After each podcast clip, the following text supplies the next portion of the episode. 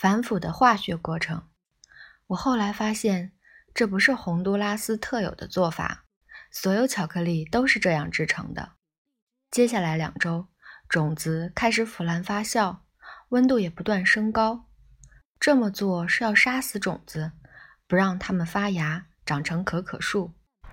但更重要的是，它还会促成化学反应，把可可豆里的成分转变成为巧克力味的必要元素。不经过这个程序，再多其他方法都做不出来巧克力。水果味的脂分子就是在发酵过程中形成的，是可可豆里的酶让酸和乙醇发生酯化反应的结果。和所有化学反应一样。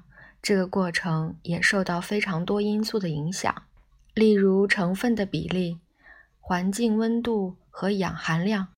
这表示巧克力的味道不仅依赖可可豆的成熟度和种类，也取决于可可豆堆得多高、放置时间多长和平时的天气等等。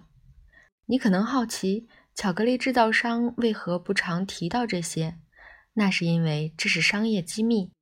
表面上，可可豆和其他商品没什么不同，跟糖一样是原物料，在国际市场交易里为食品市场创造数十亿美元的产值。但少有人提及，可可豆跟茶和咖啡一样，处理过程和品种不同，会造成味道上极大的差异。唯有对品种和处理过程了如指掌，才能买到对的可可豆。因此，在制作顶级巧克力时，这方面的知识就属于高级机密。此外，为了控制质量，还得考虑热带气候的多变和偶尔爆发的疫病。总之，制造高品质巧克力需要极其严谨的工艺，因此好的巧克力才会那么贵。不过，我们付钱买到的，除了发酵促成的脂分子带来的果香味儿，还有土味儿、坚果味儿和某种鲜味儿。这些味道都是来自发酵后的程序，也就是晒干和烘焙。和制作咖啡一样，烘烤让每粒可可豆都变成一座小型的化学工厂，在其中进行多种反应。首先是可可豆里的碳水化合物。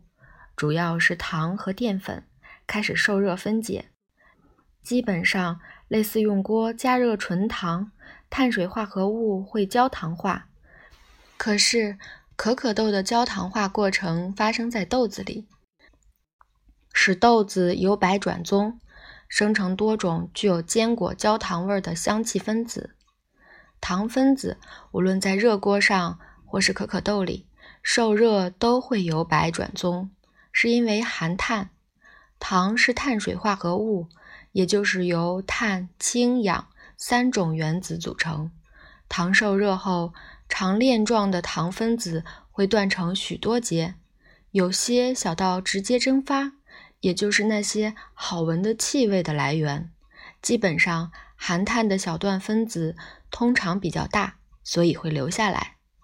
这些分子内部会形成碳双键。有吸光作用，量少时会让焦化的糖呈黄棕色，但继续烘烤则会让糖分子变成纯碳，内部只剩碳双键，形成焦味和深棕色。完全烘烤会让可可豆变成焦炭，是因为里面的糖分子完全碳化变成了黑色。温度更高时则会发生另一种反应。也会影响可可豆的颜色和气味，那就是所谓的梅纳反应。梅纳反应是糖和蛋白质的作用。如果说糖是细胞世界的燃料，蛋白质是主设备，是建造细胞和细胞内部结构的分子。由于种子必须具备足够的蛋白质，才能启动细胞成长机制，让植物发芽。因此，可可豆必须含有多种蛋白质。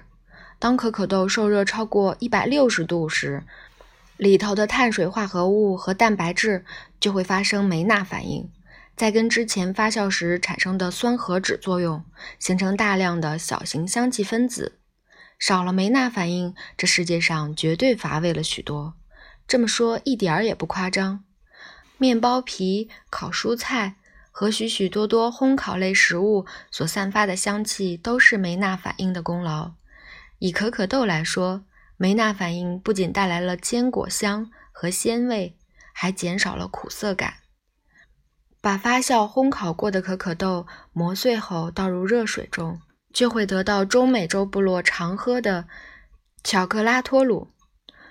奥梅克人和后来的玛雅人最早种植可可豆，也最早发明热可可，并且将之制成祭祀品和春药，长达数百年。甚至曾当成货币。欧洲探险家在17世纪取得这种饮品后，立刻引进回国，在咖啡馆里跟茶和咖啡一较高下，抢夺欧洲人的味蕾，结果铩羽而归，因为他们忘了巧克拉托鲁的原意是苦水，而且。就算加了非洲和南美蓄奴种植业制造的廉价砂糖，味道还是一样，有渣子感，而且厚重油腻。因为可可豆里有一半是可可脂，这样的情况持续了两百年。热可可虽然有名，又有异国风味，却不怎么受欢迎。不过，几项制造工法的发明，却让巧克力的命运就此改变。首先是荷兰巧克力工厂凡豪登于1828年发明的螺旋压滤机。发酵和烘烤过的可可豆经过这台机器的碾压后，会滤出可可脂，把它和可可豆颗粒分离。可可豆去除脂肪后，就能磨成更细的可可粉，使得冲泡的渣子感消失了，变得如丝般滑润顺口。